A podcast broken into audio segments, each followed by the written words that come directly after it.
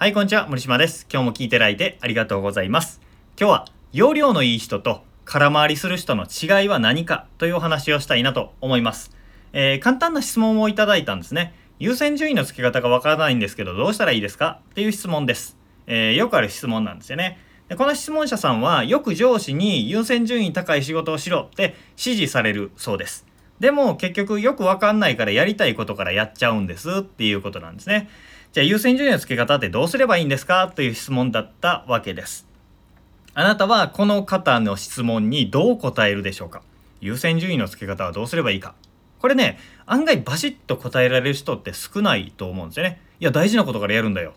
で、それって、優先順位っていう優先することからやれっていうことを同じこと言ってるだけじゃないですか。で、じゃあ何が優先すべきことで、何が優先すべきじゃないの？っっていうのの基準になることっていうのは何かです。これは、えー、答えを言ってしまうとゴールなんですね。ゴールというのは、まあ、夢、目標、目的みたいな目指す場所ですね。到達点。ここに到達すればいいっていうのがゴールなわけです。これによって、えー、これ、このゴールを達成するのに役立つことが優先順位が高い。役立たないことが優先順位が低いということです。例えば痩せたいというゴールがあったら運動とか規則正しい生活食事っていうのは優先されますよね。ダラダラするとか暴飲暴食とかっていうのはやりたいけど優先順位は低いですよね。でもこのゴールが痩せたいダイエットだったら例えば、えー、朝から繊維質のものを取るとか糖質を取りすぎないとかって優先順位が高いと思うんですよ。でもえー、バルクアップですね。体をでかくする。ムキムキマッチョになるとか、えー、ボディビルダーみたいな体になるって思うと、朝ごはんは繊維質を取らなくて、もう糖質とか、ピーナッツバターみたいなタンパク質とか、そういうのを取りまくる。油とか取りまくるっていうのが正解だったりするわけです。だからゴールによってやるべきことって違うんだ。優先すべきことって違うんだっていうことなんですね。だから、あなたの人生の優先順位っていうことで言うと自分の将来どうなりたいか何を実現したいかっていうものに近づくそれに役立つものっていうのは優先順位が高いわけです。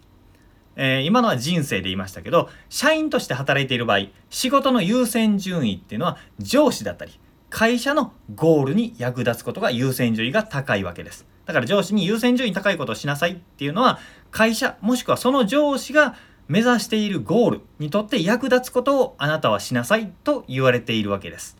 だからここをまず探る必要があるわけですね。でこの優先順位がつけられずに全部大事だから全部やるとか目についたものからやるとかやりたいことを楽なことからやるっていう基準で働いているとずっと忙しくて成果が上がらなくて頑張って頑張っているのにうまくいかない楽にならないっていう風になっちゃうわけです。優先順位が低いものを切り捨てて高いものに集中するとめちゃめちゃ楽になっていくわけですね。で、この話ってなんか聞くとふんふんなるほどなるほどって思うじゃないですか。でも、できてる人めちゃめちゃ少ないんですよ。本当に。えー、これ聞きながらね、あ、他の人できない、できてないかもしれないけど自分はできてるって思っているあなた。できてないかもしれないので、えー、この、このタイミングでね、えー、自分のことを振り返ってみてください。えー、優先順位、本当に、え明確になっていますか？この、えー、明確になっているかどうかを確かめるための質問って簡単なんですよ。今何を目指してます？今何を目指してます？今のゴールって何ですか？って言われてパッと答えられる人なかなかいないんですよ。何を目指してます？えー、っとってゴール出てきますかねこれが出てくれば優先順位が決まっている可能性が高いです。これが出てこないんだったら優先順位絶対決まってません。なんでかっていうとゴールが不明確だから。